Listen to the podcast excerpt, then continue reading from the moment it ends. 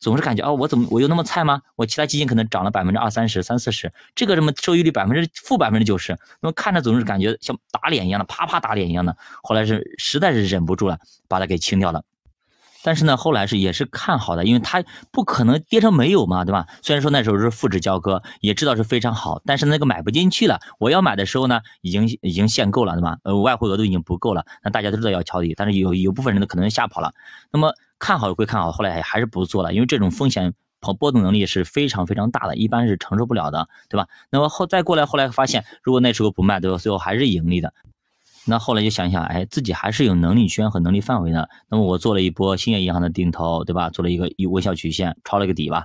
后来又做了那个银行啊，等等啊，包括那个潮明长的啊，对吧？那个叫。中欧价值发现，哎，再后来呢，又做了一波五 G 啊，我感觉哎，这个做的都都挺好，就没必要去再去碰这个周期股了。为什么我不碰石油股呢？还有一部分原因呢，是它这个周期真的特别长，你懂吗？很长，有可能好几年才可能了。所以这个时候，你可能资金的利用率方面呢，心态的建设方面，可能承受的压力会非常非常大。哎，我去那个，我记得二零。二零年年初十二月份啊，还是那个二零一九年十二月份，我忘记了。大家去翻看我以前的节目啊。那么我无意中要去注销我的那个海通的一个股票账户，发现竟然里边还有两千多块钱。哎，我就打开什么时候的钱也忘记了，竟然是二零一五年那个时候的一个钱。那个时候呢，不是。暴跌嘛，二零一五年下半年暴跌啊，那么我把所有的仓位都清仓之后，再也不碰这邪恶的股市了，对吧？那时候啥也不懂，就听着别人的那个呃炒股嘛，就开个账户就开始买，结果暴跌百分之五十就走了，对吧？我这个消我这个事给大家说过聊过，后来就我把这全部卖掉之后就走了，哎，结果发现竟然里边还有钱，天呐！那么就当捡的呗，打开一看，那么真的幸亏那个时候发现了，因为呢，二零一五年啊，这个是跌跌不休，跌跌不休啊，真的是一个。超级大的一个微笑曲线，那么当时我们卖的时候盈利是百分之多少我忘记了，百分之二十好像不到一点。那么如果啊稍微早期的发现这个东西啊，这个钱估计也就赔了，对吧？那么谁能够扛着五六年不卖，对吧？而且如果啊说实话，就任何的一个东西啊，真的它你真的想要去定投来战胜它，如果这标的没啥问题的话，也可以的。那我我当时还有一个想法，如果当时真的懂这个东西啊，来一波这种大的一个微笑曲线，我这每天定投这个东西啊，那么到。嗯，到我开始发现这个账号的时候，那个时间点啊，那这一波应该赚的是盆满钵满的，因为它的跌幅是非常大的，相当相当大的，两千块钱最后跌到了百只有五六百块钱，那么你想想看，跌去多少了，对吧？那么你如果是这个时候。慢慢的布局啊，把这个仓位压低啊，那这一波下来真的是搞一票大的了。那么这就是我们在做任何事情的时候，就看你的自己的一个能力范围啊。如果你的能力范围够，那么你就去搞这东西；如果能力范围不够就不行。有些人可能我想一个做一个定投也就两年，有些人说哎五年也可以，有些人说十年也可以，对吧？那就看你的格局有多大了，这是这一点。那么咱再聊聊多了，再聊回来这个恒生科技啊。那么恒生科技最近很为什么港股跌成狗了？那么还不涨呀，对不对？那么港股按说它应该是世界上的一个价值洼地，A 股本来就洼了，那它比 A 股还要洼，都都已经到地下室地下五六层了，对吧？那么我跟大家说过啊，港股这个地方是消，就是投资能力是相当强的一个地方。你你要你要去港股上去买这些股票，说实话啊，那么它你去用那个格雷厄姆的这个价值，这个这就是这种方法去弄啊，那有可能你买的都是一堆垃圾股，因为它你感觉它便宜。那么我当时记得有一本书里，呃，作者这样写的，他说：“你觉得港股便宜是吧？我告诉你，它还会更便宜，它会越来越便宜，它会跌破这个价值以后，它还会继续跌。”哎，反而那些涨呢反而更越来越涨，所以港股的这个投资策略和逻辑跟我们 A 股不一样，哎，套路也不一样。本身它就比我们同样一个东西，对吧？在我们 A 股可能这个股票值一百块钱，那么在港股可能它就是值八十块钱，它就比我们便宜百分之二十，都很正常。因为本来它一个它一个利差和包括汇率各方面等等，它就有一个一便宜个百分之二十，但现在呢，可能它已经便宜了百分之四十，可能呢低于这个正常的一个估值啊，有一些便宜了。那么有这种情况出现呢，也我们说过，比如说二零一五年的大牛市，我们 A 股太贵了，可能超他们了，对吧？那这样的话一个情况，还有就是好像二零零七年这样一个情况，也也是一个我们一个大牛市，那么嗯就是这样的，我们太贵了，要么他们太便宜了。目前情况呢，我们不贵，他们他们太便宜了，那么这个价差也会拉成这么大一个位置。同时呢，可能呃港股怎么说呢？因为面临各方的信息吧，肯定要说。那么现在呢，说实话，有些呃机构。开始就南下资金，大家去那个包括 F 十啊，自己去搜啊，很多资金开始慢慢的去布局这个呃恒生指数啊。那大家说，那么我们要不要去抄底呢？我给大家一个呃一个一个建议啊。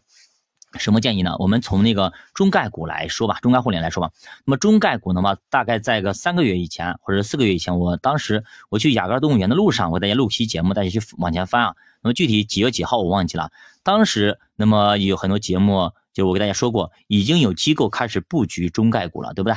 呃，包括半年前好像都可以已经开始了，就是那个时候已经开始布局中概股了。那我说我们就基本上在一个半山腰的位置，我们差不多合理的位置，我们就进行定投就可以了。那么当时我们我们我们也在定投，那我就知道，那么机构既然在动作了，那么估计离这个底部也不远了。那么机构的机构呢，但是他们不会呃很靠后，为什么呢？因为机构的资金量比较大，你懂吗？他不可能靠到最低点的时候开始给你布局，那个时候呢，如果他们一旦布局，就可能会把这个股价给拉起来。那么这个时候呢，他们就会提前进行布局。所以机构如果是布局，如果是我们说冬天来的在里面啊，对吧？那么他们可能从从深秋就已经开始了，你懂吗？它不会等到冬天快结束的时候开始。那么这个时候我们心里就有数。那么现在既然机构们开始布局恒生，那么估计恒生还会继续跌一段时间。那么具体跌多久？是说跌一个月或者两个月、三个月？我不知道。但是我知道，那么既然机构们已经布局，表明机构们对它是比较看好的，对吧？利用他们的基因，利利用他们的团队，利用他们的所掌握的资料来说，那么恒生已经是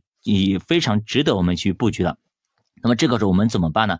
那么我们可以跟着机构的步伐慢慢的走，前期呢你就试探性的投一部分嘛，定投嘛，慢慢的随着我们的金额的增大而那么加大我们的筹码，或者说你每个每个月每个礼拜你就定投一百块钱嘛，我就尝试一下也行嘛，或者定投一千块钱随便你啊，对吧？那么到了一个比较你觉得极具价值、性价比的一个位置的时候，你就可以把它这个资金量给加大。比如说，那么，那么我去我去探路的时候，我有可能就我用五十块钱一期，那么每每个礼拜五十块钱一期。那么到现在这个位置了，哎，中概互联已经极具投资价值了，对吧？那我就可以说每天五十块钱。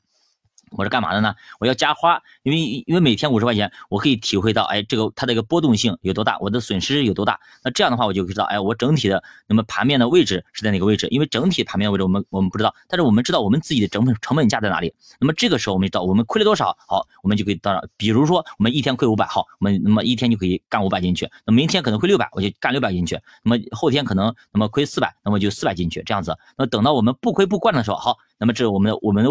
我们的成本线就在这个位置，那么这样的话，它如果上去好，我们就可能稍微少一点；它下来，我们就多一点。我们一点一点的把我们的成本价向下方进行拉，那这样这是这这个情况。所以大家你自己看着怎么做。那么我们我们昨天好像在节目里或者在新米团里面有贴了一个照片啊，定投分为几类，一个是定额。定期定额定投，第二个呢，就是可能有汇定投啦，对吧？均线定投啊，包括是那个估值定投等等啊。那么他们都有自己的适用范围和适用基金，他们有优缺点，我都给大家列出来了，大家自己去看，我这里就不讲了。那么我讲的一个道理是什么呢？就是你一定要找到一个最适合自己的方法。那么啥意思呢？就是你不要看着别人做的挺好的，我也要去做那个方法，既不一定会适合你，你懂吗？我我打个比方，我打个比方，那么比方说我们前期嘛，一也。一期我们投个一千块钱，对吧？那就开始定投下去。但是到了一个相对底部，这个时候人家一笔干出去十万、二十万，或者是五十万、八十万、一百万都有。我我认识很多人，现在已经亏了一百多万了。那中概互联还在干，对吧？人家资金量很大，有几个亿的资金，是吧？你这个时候人家对吧？前期人可能一一千一千在定投，人这个时候底部的时候一一下子进去十万，一期一天一十万，一天十万进去，对吧？那那我说你一天一天不是限额五百吗？怎么一天十万进去？你限额五百，我 AC 加起来不一千吗？对吧？那么再加上那个恒生科技等等，那么这当然这是小拓，人家一现在都不走向呃外外部了，走内部啊，对吧？人前期的话一千十万进去是走的是场内的交易，虽然场内有溢价，那人家可人家觉得可以没事，加百分之五正常，对吧？这就是这个情况。那或者说人家我们不讲那个特别的，我们就讲那个呃外边的吧，AC，那么一加起来是不是有个一千了？还有一个中国互联 AC 加起来两千，对吧？它一它限个一千嘛，两千加。一千、三千、三千，再加一个恒生科技，对吧？再加个恒生指数，人家一天可能干进去五千到一万的。你一天一天五千的地方啊，那这样的话，你的你这时候资金不够，你怎么办，对吧？你的资金也就一千块钱一个月，那或者你你怎么给别人比，对吧？那么这种方法就不一定适合你，所以你要去呃按照你自己的方法。如果你是按照你工资拿出来一部分来进行定投的，那你只能一个月投一次啊，对不对？你只能因为你没有其他资金了呀。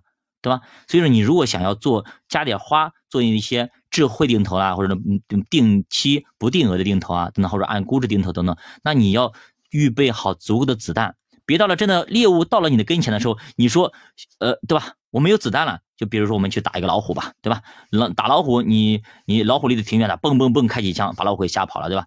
那等老虎真的到你跟前的时候，这个时候如果是你有足够的子弹，上去几枪不就干干掉了吗？对吧？但这个时候你发现没子弹了，最后被老虎老虎给吃掉了，你说你惨不惨？你赔了夫人又折兵，把性命给折进去了，就是得不偿失，还不如说你不来打这场猎，你不应该来打，对吧？那么大家应该明明白我的意思，就说这场。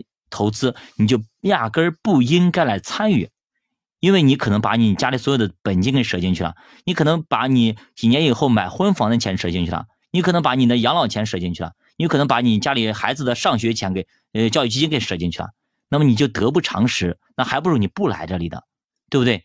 我就我说的大概就是这样一个意思，所以你一定要明白你是几斤几两，你懂不懂？就比如说，再比如说拿游泳来说吧，你可能你在那个潜水区，对吧？游泳池里边游的还行，你觉得还可以，对吧？那你看别人在那个运河里啊，在长江里游的挺挺舒服啊，那么对吧？咱们咱毛主席啊，对吧？曾经的游长江，跨越长江，你看很爽很酷。结果呢，你就想，哎，我可以，我就要要出名，我要去游一下，我要去发个朋友圈，对吧？结果呢，你刚干进去没有多远，对吧？没有力气了，去脚抽筋了，对吧？浪还太大了，这一浪把你拍拍下去了，你可能。就会溺水，那可能生命就没了，对吧？那还不如在在游泳馆里边，你多游游的，它扑腾扑腾的，对吧？就是有些地方真的是不适合你啊。我们我们做投资之前，一定要去银行啊，各种机构，包括自己啊，就网上下载一个东西，做一个风险测评，你到底属于哪个风险级别啊？哎，真的不适合你的东西就不要去碰就可以了。很多时候，我们说实话，我们对自己都很高估啊。我们觉得我们能够损失忍受百分之三十、百分之四十的呃那个波动率，我告诉你，除以二都高估你了。真的，我给大家这样说，除以二都高估你。你觉得我损失百分之五十没这没问题？你告诉你，你除以二是百分之二十五，你跌去百分之十，你都吓得不得了了。真的是这样子的。所以你不要以为自己怎么怎么样。现在。平均啊，就是大家开车都是都会开车啊，就是每百分之七十的人啊，都认为自己的驾驶水平是在平均线以上的，懂吗？百分之七八十啊的人都认为自己是平均线以上的，对吧？那肯定有百分之二三十的人是高估的，对不对？所以说你就给自己打个车啊，真的要给自己打个车。别你为我告诉大家，为什么大家高估高估自己的风险承受能力，就是因为看到赚钱了。你看那看赚钱了，都大熊市，包括买房子一样的。哎，我能承受百分之百的收损失也没事的，对吧？呃，豪言壮语吹出去了，结果一旦下跌，跑得比兔子都快，对不对？有些人还不敢跑，跑了还还好，你跑了，对吧？你假如你投进去五十万，你跑了，损失百分之十，你就对吧？也损失个五万块钱。但是有些人呢，不不是不认输啊，啊，死不认输啊，就说我怎么可能会亏损呢？对吧？我那么多年股神在世，我曾经赚那么多钱，我怎么会亏损呢？对不对？我不可能亏损的。我虽然亏了十万，不可能，我要扛，我要做价值投资，我要学巴菲特，对吧？我要学等等，我要读书，我开始读书，等等，把价值投资的一一堆书开始读，哎，读着今天跌五万，哎，再读又又跌百分之十，再读再跌百分之四，啊，最后跌了百分之二十五，就百分之五十了，还剩二十五万。我天哪，什么烂垃圾书啊，什么巴菲特，什么那个价值投资啊，全是骗人的，都是大骗子。啪，收回来，走了，再也不碰这个邪恶的股市了，都是一群大骗子。股市就是收割机，就是收割收割我们老百姓的钱呢。这个他就是怎么怎么样，就是骂万恶的 A 股，万恶的股市，哇，全部都是别人的错，没有自己的错，对吧？这就是一个很现实、很现实的。我刚刚有一个画像，一个客户画像，可以百分之呃七亏两没一赚嘛，百分之七十人的。七十的人的画像都是我刚刚说过的这种画像啊，里边呢肯定是有一款的，所以说很百分之五十的人左右的，就是实际上不舍得走，不认输。呃，在这个股市上面，最最最吃亏的就是那些不认输的人，死不认输，到最后那么也不认输的人，永远都是别人的错。想想为什么会有人赚钱？为什么会有人赚钱？对吧？你要懂得去敬畏这个市场。别老是想着拿拿着小镰刀去割别人，你割别人的同时，我告诉你，你就是那个被割的人。打牌大家都知道吧？打牌对吧？打牌的时候，你往那个桌子上一坐，那么你就要知道今天晚上要赢谁的钱。如果你发现不了今天晚上要赢谁的钱，好，你就是那个被赢钱的人，也就是说你是那个输钱的人，你懂吗？是这样的情况，所以你要清楚你的地位、你的位置。如果你都稀里糊涂的不知道今天晚上要赢谁谁的钱，那基本上，那么今天晚上你就是那个被宰的羔羊。哎，那好，再回到那个中概互联，因为非常热，很多机构啊、散户啊等等啊，基本上该抄的不该抄的都在抄，该跑的不该跑的都在跑。那到底有往外跑的，有往里冲的，到底里边是火坑呢，还是宝藏呢？对吧？就比如说有一家超市，哎，有人往里冲，有人往外跑，也不知道是着火了往外跑，也不知道里边是搞促销往往里。往里冲，对吧？那么这个时候该咱们该怎么办呢？那么我给大家，呃，也也不能因为前期呢，我说我自己特别看好这东西，我开始买，但是很多人感觉听到之后就感觉冲就冲进去了。就比如说五 G，就比如说。呃，等等啊，一些东西，对吧？有些人可能曾经听到过一些东西，他只听皮毛啊。我当时说过五 G 的时候，我说，那么怎么怎么该怎如何要进去，逻辑是什么？他也没想通。他现在给我来一个，哎呀，我也不知道那为什么他就买进去了。现在是盈利，现在我说前期让走的时候呢，他也不走，对吧？盈利个百分之二三十的时候也不走，就是你现在我说你现在也差不多了吧，应该挣个百分之十几吧。那么，因为现在涨也涨上来了，虽然说没有以前多了，那还虽然有很多人想，哎呀，我再挣回百分之二三十，我再走百分之三四十，我再走，嗯，那个时候已经成为过去式了。兄弟们一定要清楚，时间不一样了，情况不一样了，行情不一样了，不能够同日而语了。就比如房价一样的，十年前买房和现在买房是不一样的，知道吗？那现在你要不要走？那么你自己看啊，我只是给大家，呃。提个醒啊，就是现在你可以走一部分。当然了，你说那五 G 里边的从仓股又变成科技了，变成什么了？那么毕竟我的现在资金大部分走完了，只是一小部分还在里边。我要体会体会市场，万一兄弟们有些人还没卖，对吧？那么来咨询了，我心里有个数，能给你讲。不然呢，我全部卖空了，我就不不会去关注它了。那我你来问我，那我还得去重新做一个功课，那么就烦不烦呀？对吧？那么这样的话，就是我想啊，就给大家说一下，就是要适可而止，止盈啊。真的要严格的走，该走的时候一定要走，别谈恋爱。我刚开始给大家说过，投五 G 就不能谈恋爱，投这种渣男定投这种渣男就不能投恋爱谈恋爱的嘛，定投就要找渣男，但是渣男就容易谈恋爱，因为渣男的谎言真的骗了很多很多的年轻少女，懂吗？很多投资者也被他们骗了。哎，就是一那么吹的天花乱坠的，到最后感觉哎盈利挺多的，哎呀，我给你长相长相厮守吧，不能长相厮守，他们高波动的行业，比如说医疗，比如说什么五 G 科技、芯片、半导体等等啊，所以说这个时候一定要清楚你在做什么啊，对吧？只是给大家提个醒，不能说啊，你你主播说了我卖了啊，一下一一股脑的卖了，结果过两天又涨了百分之十，你说还是骂主播对吧？那主播说买了啊，一股脑买进去了，也也没想过为啥。那么真的不能这样子，包括现在的中概互联也一样的。那么我开始定投了吧，对吧？我我定的挺多了，我已经做过一轮一轮微笑曲线了，我现在还在做。那我我不能你听说我说了之后，你啪就买进去了，也不知道为啥，这个不行了，兄弟们不能这样子干啊！这不真正的不能这样子干。那我我打击大家一下啊，我打击大家一下，我因为我们做，我们知道它的优势在哪里，缺点在哪里。哎，我们知道它值得做，为什么值得做？一个东西它不可能全部都是好的。那我告诉你，如果全部都是好的，它就不可能跌成这样子，它就不可能这么便宜，你懂吗？它为什么会跌成这样子？就是因为它肯定有这些很多不好的一面摆在了我们的面前，只是呢很多人没有讲而已。那今天我给大家讲一下，为什么中概互联会跌成狗？为什么那么大大机构还在买的情况下还会跌成狗？那肯定是卖的人比买的人多。那么为什么这批人会卖？你要明白为什么卖。我给大家说说几个，你就知道了。首先去看滴滴，滴滴是不是被退市了，对吧？偷悄无声息的跑到美国去上市，家长大家长国家都不会说一声的。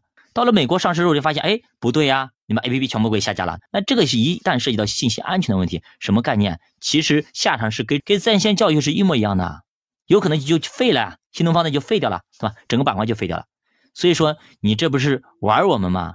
你来的时候不说说不清不说清楚，你现在给我说清楚了，哎，你偷偷的背着国家来跑我们美国来上市，让我们美国人来买单吗？又一个下一个瑞幸咖啡吗？所以说他们不买账呀。美国人可不是好欺负的。好，你搞这东西，我集体诉讼啊！美国集体诉讼相当有必要，集体诉讼就全部的散户联合起来搞一些律师来给你打官司啊。这个时候说实话。那么滴滴呢？不是前两天又出了什么好利好消息，是去港股上市，美国不让上，对吧？好，我就那我去港股上市。那港股上市不是说你上就能上的，对吧？最起码港股上市估计是呃国家可能允许它港股上市了，对吧？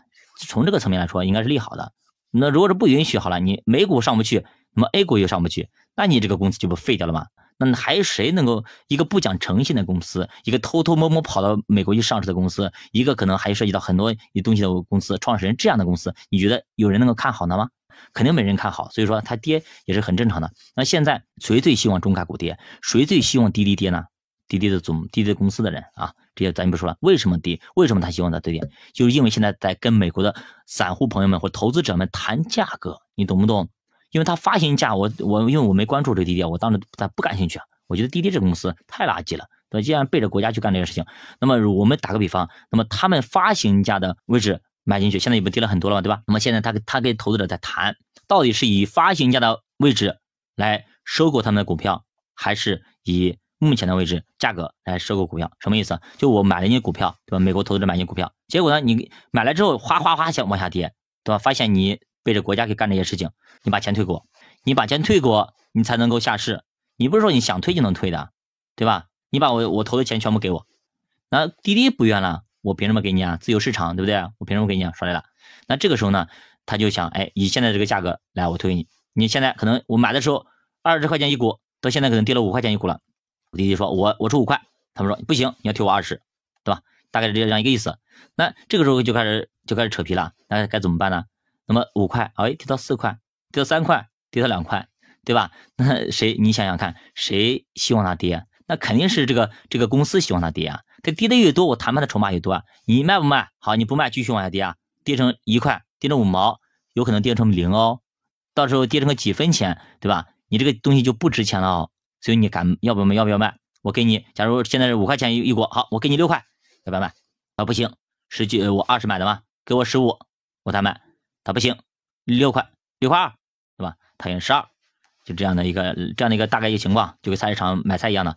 那到了就是这样的一个呃尴尬的局面啊。所以说呃，所以很多就尤其是滴滴啊，就非常希望它跌。那下还有一个中概股，那很多人在担心啊，那么滴滴可以这样子。是不是阿里、腾讯也可以这样子？是不是拼多多、京东也可以这样子啊？是不是美国是不是要把这个中概股全部给清掉？哎，有没有这个风险？有，确实有这个风险，把所有的中概股给赶走，不是没有这个先例，曾经就有，只有新东方留下来了，呃，没没告倒，其他的公司全部涉及那个财务造假等等啊，就是不合规、不合美国的法律。全部给挤走了，因为当时就他们就想，我们中概股不要了，这帮中国公司嘛，财务造假干嘛？搞搞七搞八的，不要不要了，全部清掉。最后，美国那个新东方算是留下来了，打官司打赢了，花了很多钱呀，对吧？人而且只是人家说你造假，对吧？那我说我没造，那没造你提供证据，你想想看，提供证据我没造，我怎么提供证据啊？所以这就很烦，需要请请很多嗯很贵的那些律师去搞这东西，最后搞赢了。虽然给我们中概股争了个气，算是给留了独苗苗，慢慢的可能阿里啊、腾讯等等就会去了。那现在是不是美国要把这么中概股全部都赶走了呢？那么这是一个风险点。第二个风险点，他们赶走了去哪里呢？肯定去港股啊，对吧？那么好，我们就想一想就可以了。那么如果他们都去港股，港股是不是就拉起来了？对吧？所以说呢，咱们现在投港股啊的逻辑你要清楚。虽然说是悲观的，对不对？虽然中概股是悲观的，它可能会清盘、会清零，但是它即使是退市了。我们东西还在呀，对吧？只不过是换了一个市交易市场而已，对，有什么好担忧的呢？以后难道就不用支付宝了吗？以后难道就不用微信了吗？对吧？只不过啊，那么现在还有一个风险在哪里啊？国家在互联网整顿，对吧？互联网整顿这一次大家发现不是说轻轻的拍一下就可以了，罚的都是对吧？很重的，罚的都很多，都是上以亿为单位的，对吧？这样的话罚了很多，今天罚这个，明天罚那个，而且还搞了个互联网限制。而且最近又搞了一个二维码收款不能用于商业，什么个意几个意思啊？就是一个营业执照要付的一个二维码，而且二维码不能够个人二维码是不能够用于商业的，也就是说有很多公司在逃税避税，懂不懂？所以说，那么如果用于商业的二维码和商业的 POS 机，你去看一看，那么银行现在很多银行都开始接了很多单子，很多企业去跑银行去办这种 POS 机去了，对吧？办这种二维码去了，为什么呢？银行呢比较正规呀。对吧？它又不会变来变去的。今天用一个，明天不能用了，烦不烦呀？对吧？这个时候呢，可能人就有些人就认为，哎，可能国家可能对于，呃，互联网金融这一块又有开始卡脖子了，可能有很多不合规的地方都要开始砍了，对吧？那么这是一点。那么如果我们打个比方，如果啊，支付宝，如果阿里巴巴，如果阿里巴巴没有支付宝这个模块，大家觉得阿里巴巴的估值是不是要降很多很多？如果阿里巴巴没有花呗借呗，对吧？那它会不会估值会下很多？也就是蚂蚁。如果阿里巴巴没有蚂蚁，对吧？那么你觉得它的估值会多少？它最值钱的就是蚂蚁了。但是如果这个蚂蚁被限制了，对不对？蚂蚁没了，外面那个壳子可能就不不怎么值钱了，对不对？如果腾讯没有那个叫理财通，没有什么微粒贷，对，没京东没有京东白条，你觉得它还有那么大极具价值吗？所以说这些很多很多的业务呢，都是其实都是银行的业务，你你很细细的去品一下就知道了。那以后啊，我就说以后啊，以后的话，可能互联网企业就呃不会就像现在利润那么高了。就是刚刚说一点，就是那个什么呢？就是信息安全。很多以前的阿里、腾讯、抖音等等啊，是不是都在拿拿我们客户的信息贩卖啊？对吧？就什么个意思呢？就你只要看这一块的的东西。那马上就给你推送相应的东西，对吧？这这叫所谓的大数据。那么它的信息很多时候都在共享，对吧？为什么我这个平台注册一个东西，马上另外一个平台就就会飞过来一些相同的或类似的一些购物提示啊等等这些信息啊，对吧？这就是很多的呃这种信息安全，哎，国家可能要上一个高度去管理管控。如果一旦哎他们没有这种红利期，利用客户信息做一些不太合规的东西，他们的利润是不是会大幅的下降？这就这个问题，那么有可能经过这些分析的话，反方就认为以后互联网平台只是一个平台而已，那么它的很多的利润非常大的板块都会下架。好的，那今天的冷水就泼到这里啊，基本上呢，基本上它的负面信息啊，负反方的意见也大多也是这些意见，你就看看你能不能够接受这些意见，你怎么去理解这些意见呢？好的，加巴读书陪你一起慢慢奔富，我是教爸，下期见。